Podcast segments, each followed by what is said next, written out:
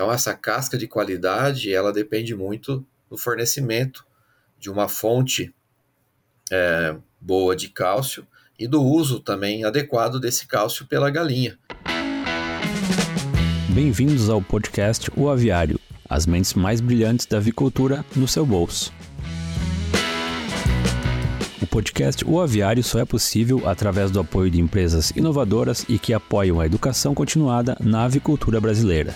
American Nutrients. Solução é o nosso compromisso. Pegasus Science, a solução inteligente e em tempo real para a interpretação de micotoxinas. Aquece, ambiência ideal para sua produção. Olá pessoal, bem-vindos e bem-vindas a mais um, um, episódio do Aviário Podcast. Eu sou Catarina Stefanello e hoje eu converso novamente com o professor Dr. Marcel Boiago. O professor Marcel é zootecnista, é mestre e doutor em zootecnia e atualmente ele é professor e pesquisador na UDESC. Só para lembrar vocês, né, no início do ano passado eu gravei com o professor Marcel, ele já nos contou muito da sua trajetória né, na avicultura e nós falamos sobre qualidade interna e externa de ovos.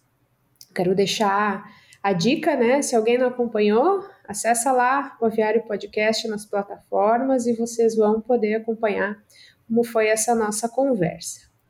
Bom, professor Marcel, é um prazer recebê-lo novamente, né? Muito bom vê-lo e obrigada por aceitar esse nosso convite de novo. Olá, professora Catarina. Eu que agradeço, né? Para mim é um prazer participar mais uma vez do, do podcast, né, do Aviário.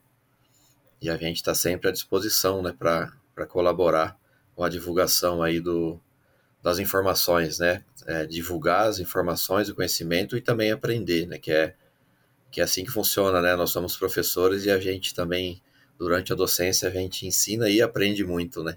Então, para mim é um prazer mais uma vez estar aqui com vocês. Em busca do ambiente ideal para sua produção, a Aquece oferece aquecimento especializado, totalmente automático para a produção animal, garantindo distribuição uniforme de calor. Mais de 12 anos entregando soluções eficientes em todo o Brasil. Obrigada, professor. É, é bem isso mesmo. Bom, eu lembro que anteriormente o professor já falou é, de uma forma prática, né, sobre vários fatores que influenciam qualidade de ovos. Tem uma coisa que eu penso que nós sempre devemos é, aproximar da prática também, que é extremamente necessário, é a fisiologia das aves, né? Então, é, pensando em galinhas poedeiras, né, é, se fala muito em nutrição mineral, né, sobretudo cálcio, é, e outros elementos, né? Eu queria começar perguntando, professor, o que, que é importante que as pessoas que nos escutam atentem, né? Quando nós falamos de cálcio é, para aves, né? Especificamente poedeiras e, e, dos fatores metabólicos ali que estão envolvidos. Ah, legal. É, esse é um assunto muito importante, né? Daria para nós aqui. Existem disciplinas, né, nos cursos de, principalmente de pós-graduação, onde a gente aborda só o metabolismo né, de minerais. Eu tenho uma disciplina aqui no nosso, no nosso mestrado e doutorado em zootecnia aqui da UDESC. Fica aí o convite, né? Também para quem tiver interesse em cursar os nossos cursos. É, que aborda durante um semestre todo o tema de metabolismo mineral, né? E o cálcio, sem dúvida nenhuma, quando a gente fala em galinha poedeira, é, se não o principal, né, um dos principais ali junto com o fósforo, né? Porque ele desempenha várias funções, né, não apenas no organismo do animal, como em todas as espécies e categorias, mas também o principal produto de, da galinha, que é o ovo, né? O ovo ele é o único produto de origem animal que já conta com uma embalagem própria, né? Que é a casca.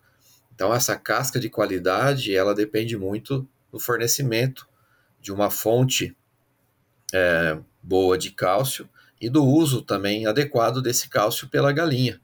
Porque, por exemplo, quando a ave se encontra em situações de estresse, a gente sabe que isso prejudica né, a utilização desse mineral.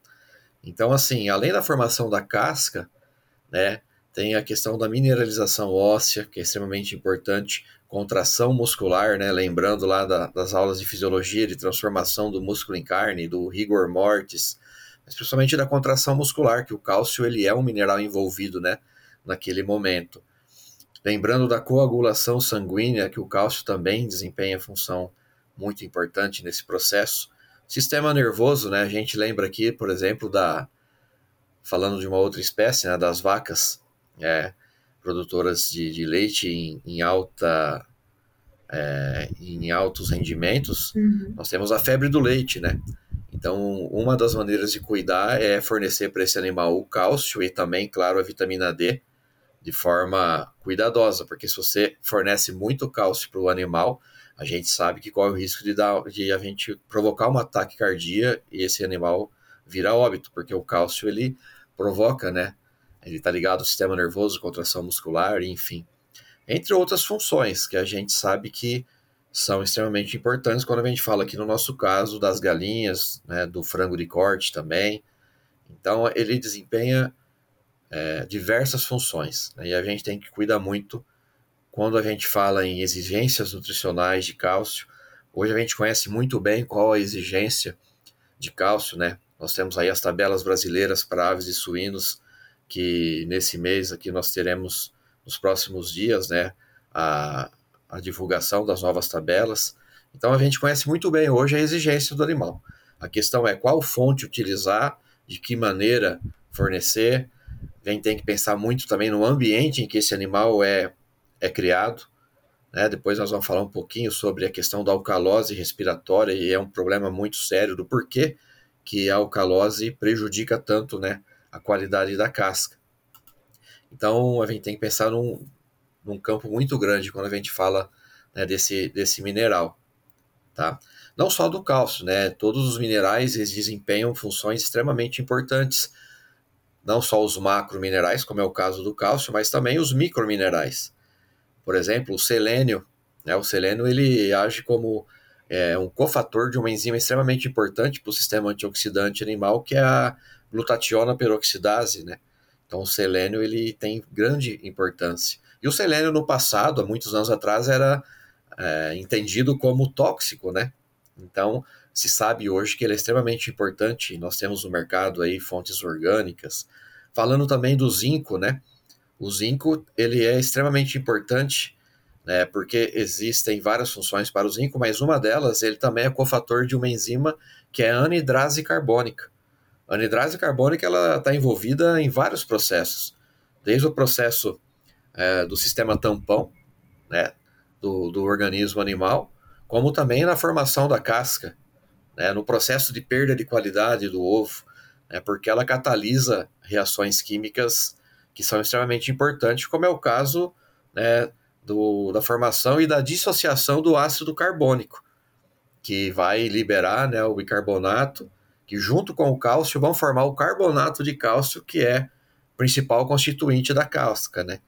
Então, não só o cálcio, mas outros minerais, principalmente microminerais, estão envolvidos né, nesses processos. Tá? Então, esses pontos a gente tem que se atentar é, bastante para eles. É, eu acho que a, a ideia é a gente aproveitar esse link aí e ir aprofundando um pouquinho isso, né? Estava aqui pensando, professor, Aí nós temos um, um, público que nos escuta, né, de nutricionistas, né, gerentes, presidentes de empresas, o pessoal que trabalha com os manejos diversos, né, com sanidade, né, o público das universidades, enfim, assim por diante, que, e de alguma forma todos eh, eles podem estar interessados em metabolismo mineral, né, em aves, dada a importância, né, que esse assunto possui. É, eu queria pedir para você é, aproveitar né, a sua presença, enfim, para pedir para falar um pouco desse, um pouco mais de forma aprofundada, né, desses fatores, né? Quais são esses fatores que influenciam o metabolismo de cálcio nas poedeiras? É, a gente fala também muito em vitamina D. É, e como que, que, isso talvez se altere em função da idade que as aves têm, né? Uhum. É muito bem lembrado, né? É, a questão da idade, a gente tem que trabalhar muito a questão de exigência, claro, a gente muda as dietas conforme a ave é, fica mais velha, mas também vai ter que pensar na granulometria do cálcio, e não só na granulometria dessa fonte de cálcio, que geralmente o calcário calcítico, né? Mas na solubilidade desse calcário. É, então, a gente trabalha com as diferentes granulometrias, É, mas temos que avaliar a solubilidade dessa fonte também, que é extremamente importante. Mas então, professora, a gente tem que pensar no seguinte, né? Falando especificamente do cálcio. É, ele, no organismo da galinha, ele equivale de 1,5% a 2% do peso desse animal. Então, se a gente pegar uma, uma galinha, uma poedeira comercial, com peso médio, eu calculei aqui né, como exemplo, 1,7 kg, essa ave ela tem, né, em todo o seu organismo, ela tem de 25 a 35 é, gramas de cálcio, né, porque essa quantidade varia de 1,5% a 2%. Tá? E desses 25 a 35 gramas, 98% dele é, se encontra é, no esqueleto do animal. Tanto é que as aves, né, a galinha poedeira, ela, ela depende muito dos ossos medulares, né, porque em alguns momentos, dependendo do, do estágio metabólico que ela se encontra, ela empresta cálcio né, para a formação da casca dos ossos medulares e depois ela, ela devolve. Isso por meio dos, dos hormônios, né, o paratormônio e a calcitonina.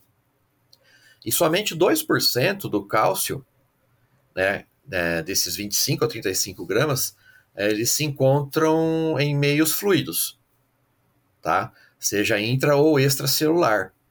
E qual a forma que a gente tem que pensar que esse cálcio deve estar para que ele seja utilizado pelo, pelo animal? Ele deve se encontrar na forma ionizável, na forma livre, né? Porque, como a gente sabe, em meios alcalinos, os minerais eles tendem é, a se ligar a moléculas orgânicas. E no momento, por exemplo, que a ave precisa do cálcio para a formação da casca, como que esse cálcio chega na glândula calcígena? Ele, se, ele chega por meio, por meio do sangue, do sistema sanguíneo, né? Mas ele tem que estar tá livre no sangue, ele não pode estar ligado a alguma molécula. É o que acontece no caso da alcalose, né? No momento da alcalose respiratória, a ave ela perde muito CO2.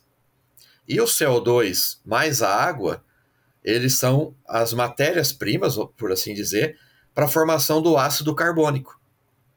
O ácido carbônico se forma, né? O que, que o organismo precisa? Precisa de CO2 e água. Quando a ave perde muito CO2 para o ambiente, vai faltar CO2 para a formação do ácido carbônico. Qual a importância do ácido carbônico? Ele vai ser dissociado com o auxílio da enzima anidrase carbônica, aí a importância do zinco, né? E quando ele se dissocia, o que, que ele libera? Ele vai liberar bicarbonato, né?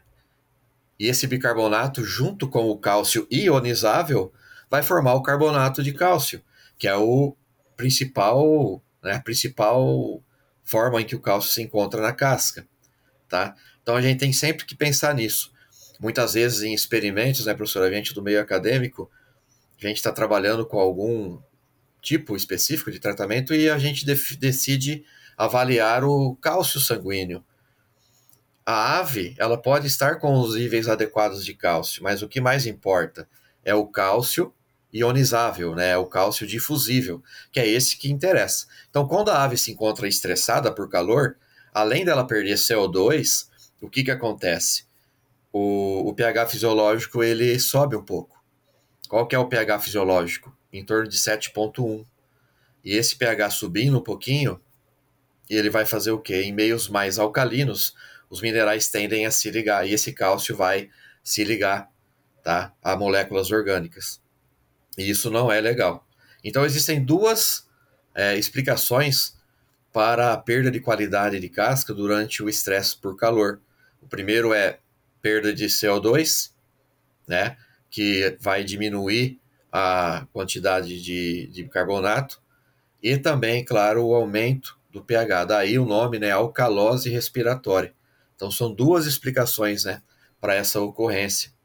Então isso é extremamente importante trabalharmos o ambiente onde a galinha se encontra, né, porque a gente sabe que acima de 27 graus Celsius não é tanto, mas acima de 27 graus Celsius já cai, né? Tanto a produção e já tem tendências aí a queda também de qualidade, né? Do, dos, dos ovos. Outro ponto muito importante, né? Falando da absorção dos minerais. os minerais, para eles se, é, se encontrarem livres e se ionizáveis, eles preferem meios ácidos. Aquela experiência que a gente fazia lá no nosso ensino fundamental, eu me lembro que tinha uma professora que pedia para nós pegar um ovo e colocar dentro de, uma, de um copo com, com vinagre, né? E aí no dia seguinte, quando a gente acordava e ia olhar aquele ovo, ele estava com a casca molinha, né? Por que que isso acontece, né? Porque em meio ácido, o carbonato de cálcio vai se dissociar e vai liberar o cálcio.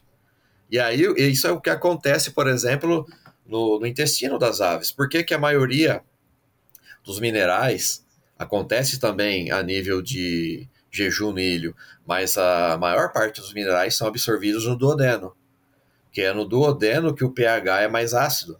O bolo alimentar chega ali, sai da moela, né, um pH extremamente ácido. Chegando no duodeno, vai ter ação, claro, vai ter liberação né, do bicarbonato, certo? Porém, ainda o pH é mais ácido do que no jejum e no ilho. Então é ali que esses minerais são mais absorvidos, porque sempre lembrando, né, o pH influencia a, a dissociação, né, a, o grau de ionização né, dos minerais. Uma, uma curiosidade que a gente tem, que eu também sempre falo nas minhas aulas, né? Por que, que a cárie acontece, né? Porque o, o cálcio, a, ele é encontrado no, no organismo animal principalmente na forma de hidroxiapatita, né? Que é solúvel também é, em meio ácido. Então, quando a gente tem na, na nossa boca o açúcar, que é resíduo dos alimentos, mais as bactérias, nós vamos ter o que ali? Formação de ácido lático. Isso faz com que o pH caia. pH ácido, como eu disse, acontece uma é, maior né, é, ionização do, dos minerais, e aí a hidroxiapatita se dissolve e forma né, a cárie. Por isso que o flúor, né, ele faz com que a apatita se transforma em apatita flu, é, fluoretada, que ela é menos solúvel. Então, algumas curiosidades que têm tudo a ver com a questão é, da química, né, dos minerais e também, claro, da, da bioquímica. Eu estava aqui, enquanto você falava, anotando né, palavras-chave, né, a questão do pH, uhum. né, muito bem abordada, a questão da solubilidade de calcário, né, ainda mais no Brasil, né, nós temos diferentes fontes, né, fontes bem diversas de onde nós podemos obter calcário e cada vez mais nós temos estudado isso, isso é muito interessante. A questão do, em termos práticos, né, porque em dias muito quentes nós temos maior perda de ovos, né, essa é uma realidade cada vez maior, né, no, no verão no nosso país. Bem interessante. Sim. Eu sou muito adepto, professor, a, quando possível for, né, ao uso do bicarbonato de sódio nas dietas uhum. né, das aves. Já é mais do que provado que o bicarbonato ele, ele ajuda muito né, nessa questão né, de ajudar o organismo, a, o sistema tamponante como um todo. Né? Nós desenvolvemos recentemente um trabalho, uma dissertação aqui na, na UDESC, e aí a gente trabalhou com bicarbonato e trabalhamos também com probiótico e pré-biótico como ferramentas né, nutricionais para minimizar as perdas né, por, por estresse por calor. E foi bem legal. Assim, a qualidade do ovo ela se manteve quando nós usamos o bicarbonato e também principalmente quando nós usamos o pré-biótico mais o probiótico, uhum. né? Eles sozinhos nós não tivemos os mesmos resultados, mas quando nós usamos os dois, tá? É, o resultado foi bem bacana. A qualidade da casca foi, foi muito, muito, foi positivo, sabe? O resultado. Então, a gente, como é uma, uma dica, né? Uhum. Trabalhar, claro, a ambiência, mas nutricionalmente, sim, é possível a gente trabalhar aí com ferramentas que minimizem, né? Uhum. Então, o bicarbonato de sódio é uma excelente opção. E, claro, o probiótico, pré-biótico e outras ferramentas. Nesse estudo nosso, a gente viu isso. E claro que o pré-biótico e o probiótico trazem também outros benefícios, né? Além desses que nós observamos, que impactaram provavelmente na absorção do cálcio, né, na integridade intestinal e, consequentemente, numa melhor qualidade né, da, da casca. Uhum. Então, é, são, são pontos que a gente já não, não está publicado ainda, né? Essa dissertação ainda ela está estamos trabalhando no artigo, uhum. mas ela vai vai ser publicada é, em breve. Assim esperamos. Mais material é, de qualidade é. para nós usarmos, né? Uhum. Para explicar as coisas. Sim. Eu, eu vou te fazer uma pergunta, assim, não é muito simples de responder, mas talvez de uma forma resumida, né? Já que a gente falou várias coisas, né? É, talvez nós realmente poderíamos aproveitar a sua presença aqui, professor Marcel, e, e abordar um pouco mais sobre uhum. isso. É, pensando para você, professor, assim, daquilo que você tem trabalhado, nas suas opiniões, né? Que formas a gente tem de otimizar o aproveitamento né, de cálcio, com todas essas relações que a gente tem, conhecendo esses fatores que influenciam, o que a gente tem trabalhado assim para realmente é, otimizar, fazendo um, um, resumo assim daquilo, são várias coisas, mas daquilo que, que tem impactado mais, que tem sido talvez a, maior demanda de vocês ali na região, né? Bom, o primeiro ponto é trabalhar de acordo com a exigência, isso é fundamental, né?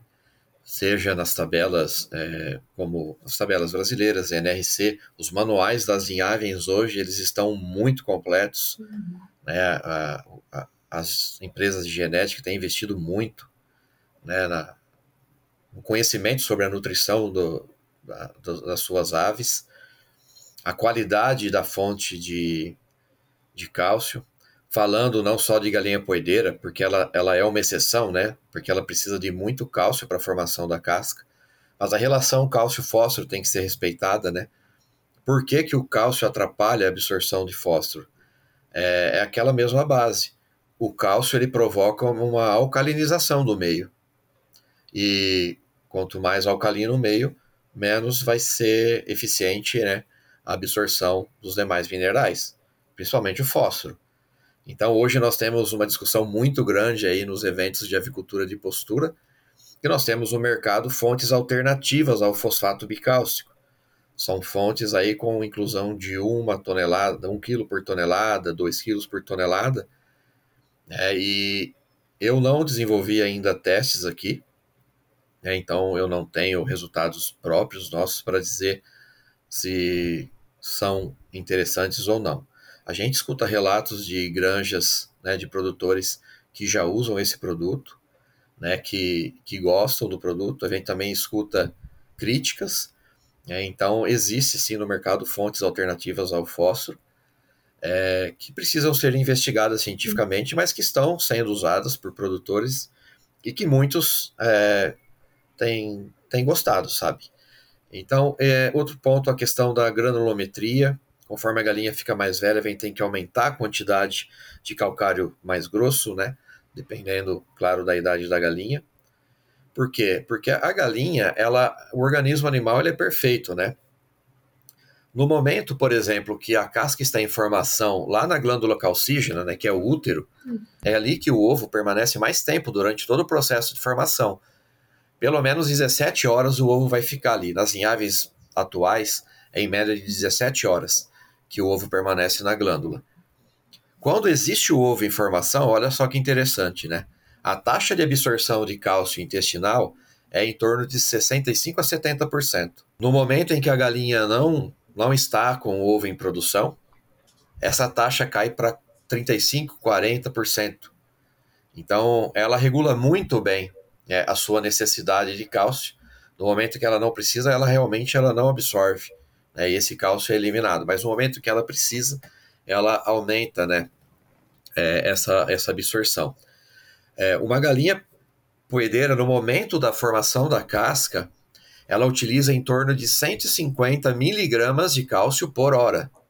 Veja só. Então, no momento da formação da casca, essa demanda aumenta muito, 50 miligramas de cálcio né, por hora, e você multiplica isso por 17 horas, você vai ter ali uma quantidade de cálcio que é demandada somente para aquela formação, né? E além disso, ela precisa manter as concentrações normais, né, de, de cálcio sanguíneo. Uhum. A maioria das espécies, professora, é, a demanda de cálcio é em torno de 10 miligramas por decilitro, Sim. tá? Enquanto que uma galinha poedeira em produção, essa demanda vai variar de 20 a 40. miligramas por decilitro. Por que de 20 a 40? Claro, vai depender se ela está ou não com, com essa casca, né, é, sendo formada naquele momento. Né? Então, a gente tem que pensar muito bem na manutenção, né, no momento correto do fornecimento, na forma de fornecimento, e a gente tem que se atentar muito né, a esses pontos. Agora, não tem como a gente falar do cálcio sem falar de um coadjuvante, vamos dizer dessa uhum. forma, muito importante, que é a vitamina D. Né? A vitamina D, todos nós sabemos, né? ela é fundamental para a absorção do cálcio, né? porque ela age como se fosse um hormônio, né? Eu já tive alunos que perguntaram, professor, então a vitamina D se transforma em cálcio? Não, ela é uma molécula orgânica, não tem como se transformar num mineral. Porém, como que funciona, né? A vitamina D, ela, ela leva um recado, né, para, para a célula específica, né? Essa célula, o que, que ela faz?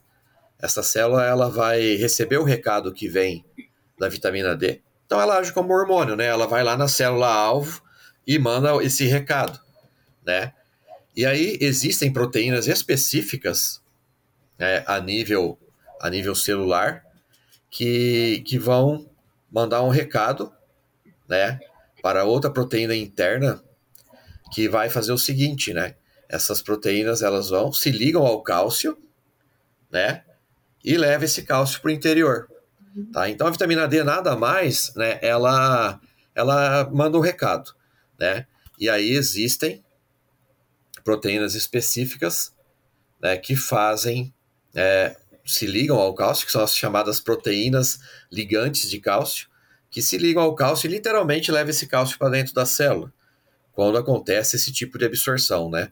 Porque o cálcio também pode ser absorvido por difusão facilitada, mas essa é uma das principais formas. Então, daí a importância, né, como eu falei o exemplo né, das vacas que estão com hipocalcemia. Uhum. Não adianta somente fornecer o cálcio, você tem também que fornecer a vitamina D para que esse cálcio seja, seja é, eficiente, né, ele consiga ser, ser absorvido. Né? Qual que é o nome né, dessas proteínas ligantes de cálcio? Essas proteínas são as chamadas calbindinas. Então, as calbindinas elas estão ali aguardando o recado, né? Vitamina D chegou, mandou o recado, a calbidina vai e executa a sua ação para que o cálcio seja, seja absorvido. Tá? Então, o fornecimento de vitamina D é, na dieta é fundamental, né? ainda mais em animais confinados que não têm contato com, com a luz. Né? Então, a gente tem que se atentar muito. É, existem vitaminas D no, no mercado que são é, que geram menores gastos energéticos né, pelo organismo, que elas já passaram pela, pelo processo de hidroxilação, né? Porque quando o nosso organismo produz a vitamina D com base na, na exposição à luz, né? Nós temos o, deidrocolesterol na nossa pele em contato com os raios UV, faz com que esse deidrocolesterol se transforme em colicalciferol e aí ele vai passar por duas hidroxilações, né, a nível, nível renal e hepático, né, nos carbonos 1 e 25, e aí passa né, a 1,25 de hidroxicol É, então, é, é muito importante a gente atentar para isso, tá? A questão da vitamina D também, né, quando a gente pensa em cálcio, tá? E desse cálcio, professora, é, 50 a 70% do cálcio necessário para a formação da, da casca, 50 a 70% vem da alimentação da galinha. Né? É bastante. E o restante, de onde vem? Né? Esse restante vem dos ossos medulares, que em alguns momentos chega até 50% do fornecimento. Né? Que nós já falamos da importância do paratormônio, né? da calcitonina. Tudo isso acontece via sanguínea. Tá? Então, que, que a gente tem que pensar, né? É, a casca equivale a 8 a 11% do peso do ovo, na média 10%. 98% da casca é carbonato de cálcio. Né? 98% da casca é carbonato de cálcio. Ah, então 98% da casca é cálcio? Não, o carbonato de cálcio ele é formado por 38% de cálcio. Então, a casca, né, na média, ela vai ter em torno de 2,3 gramas de cálcio. Né? E olha só que interessante, né? Esses 2,3 gramas de cálcio, lembra no começo da nossa conversa que eu falei que a galinha tem, no, em todo o seu organismo, ela tem de 25 a 35 gramas de cálcio? Nós estamos falando que a casca, ela tem 10% de todo o cálcio que a galinha tem no seu organismo, tá? Então, por isso que é muita coisa, né? Então, ela empresta e depois, né, via dieta, esse cálcio retorna e tudo isso é muito bem, muito bem controlado, né? Pelo, pelo organismo animal, tá? Então, é um ponto também extremamente né, importante. Voltando a falar dos modos de absorção, né? Quando eu estava falando da calbindina e tudo mais, é, existem também meios de absorção que são os transcelulares, que é o, o absorção ativa. Né? Existe necessidade de auxiliares, que é o caso da calbindina, mas também o cálcio ele também é absorvido de forma passiva, que é o meio paracelular. Né? Acontece a absorção por meio, no, nos espaços ali entre os enterócitos, né? E esse tipo de absorção depende muito do gradiente eletroquímico né, da concentração ali no, no lumen intestinal na, naquele momento lá. Então é, é, bem é bem interessante né, o que acontece no, no, organismo ali da, daquele bichinho, sem falar que a galinha é uma maquininha né, de produzir de produzir proteína de qualidade, né? Uhum. Ela, nós temos hoje aí lotes que quando atingem pico 98%, né? E com uma, é, como a gente pode dizer, essa o pico se mantém por, por bastante tempo e essa queda produtiva ela leva bastante tempo, né? Nós já temos hoje alguns temas de palestras que eu tenho observado que são as, as galinhas que são criadas às vezes até 120 semanas, uhum. né? Sem passar por, por muda forçada, que foi usado de forma mais intensa no passado, né? A muda. Hoje algumas granjas às vezes usam essa ferramenta, mas a própria galinha já, já tem uma longevidade muito, muito boa. Né? Eu estava aqui pensando, professor, é, o pessoal que gosta dessa área, a minha sugestão é anotem essas informações, inclusive numéricas, né, que o professor falou, porque é uma riqueza de, de informações teóricas, né, e inclusive esses percentuais, esses números, assim, que é, para quem trabalha com, com cálcio, para quem trabalha com mineral, para quem trabalha, trabalha com qualquer animal, enfim, mas nós, principalmente na avicultura, é, ter esses, esses números assim numa conversa é, é bem interessante, professor. Obrigada por, por trazer, inclusive, isso né, para nós, para enriquecer essa nossa conversa de hoje. Eu, eu acho que, sem dúvidas, essas informações elas foram bem valiosas, né? Tudo isso que você trouxe para nós. É, e acho que também ajudou a deixar é, o assunto mais prático também, né? Porque de fato é isso que, que a gente precisa também, né? É, trabalhar para que é, de forma prática aquilo que a gente faz na universidade seja é, algo que ajude muito, né, a nossa produção de aves. Para finalizar, professor, tem uma pergunta padrão do podcast O Aviário, desde que ele surgiu e que da outra vez que nós conversamos eu acabei não lhe perguntando. E ela não é técnica, ela é, é pelo contrário, para outro, um outro direcionamento. Para você, professor Marcel, o que, que diferencia um profissional de sucesso na agricultura? Poxa, excelente pergunta. E eu sempre falo isso hoje para os nossos alunos, né? A avicultura, ela, no meu entendimento, e falando da realidade que eu vivo no nosso curso, né? Eu sou professor do curso de graduação em zootecnia, mestrado em zootecnia e agora doutorado. E a gente, felizmente, recebe bastante demanda de, de empresas, né? de grandes empresas, sejam agroindústrias, sejam empresas da área de aditivos, é, de diferentes né, ramos, solicitando indicação. Né? E o que, que a gente percebe hoje? Um, um bom profissional é aquele que, no momento da sua contratação, ele tem uma excelente relação humana. Uhum. Eu percebo que a empresa e qualquer RH E eu também faria isso.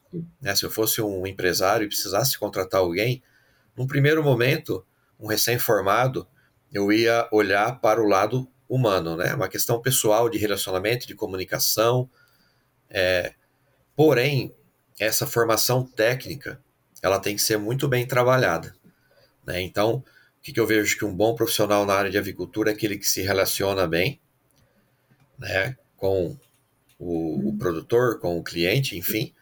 Porém, é aquele que busca sempre é, se manter atualizado, busca sempre aprender, porque a cada dia a gente tem novas é, oportunidades, novas tecnologias, né, professora? Uhum. É, no meio científico, né, no meio dos produtores, né, no uhum. meio, enfim. Uhum. E aí o conhecimento é algo que eu vejo que o, o, lado bacana, muitas empresas estão estimulando seus colaboradores a, a investirem o seu conhecimento, seja técnico ou seja é, pessoal. Uhum.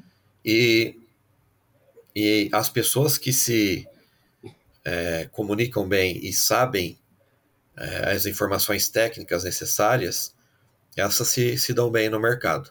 É o que a gente né, percebe. Porque hoje em dia a maioria, né, os produtores, todos eles estão muito bem atualizados uhum. sobre a avicultura como um todo, né? E os técnicos precisam estar no mesmo nível, num nível até um pouquinho acima, para agregar conhecimento, levar sempre conhecimento para, para os clientes, para os produtores. Então eu entendo isso. Hoje um profissional que se destaca é aquele que tem, primeiro ponto, né, uma relação pessoal muito boa e, e que tenha conhecimento de verdade, né? Que no passado aquele técnico que levava na conversa, vamos dizer assim, é, hoje esse não, não se mantém no mercado, né? O mercado está muito tecnificado e as pessoas precisam a cada dia buscar informação, buscar fazer um mestrado, um MBA, né? buscar sempre é, aprender, né? nunca parar de, de aprender. É essa que fica como uma dica aí para quem está no mercado, está buscando por, por oportunidades. Excelente. Bom, professor Marcel, obrigada de novo né, por ter encontrado um tempo para conversar conosco e por todas essas informações que vocês nos deu. Você nos deu. A gente agradece bastante. Sim. Imagina, eu sei que estamos aí com quase 40 minutos, né?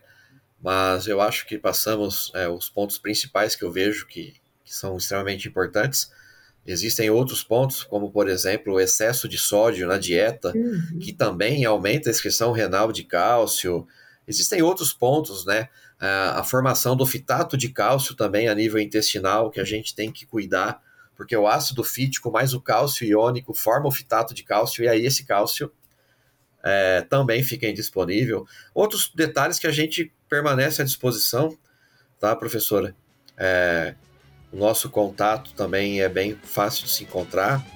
Então a gente está sempre de portas abertas para receber pessoas aqui na UDESC. É, me coloco à disposição para novos episódios. E é isso, a gente tem sempre que difundir o que a gente, o pouco que a gente sabe, né? Nós vamos provavelmente lembrar de, de convidar você novamente. Obrigada pela disponibilidade. Imagina. Eu quero agradecer também as pessoas que nos acompanharam hoje. Espero que, que todos tenham aproveitado essa nossa conversa e dizer que nós nos vemos em breve em um outro, uma outra conversa.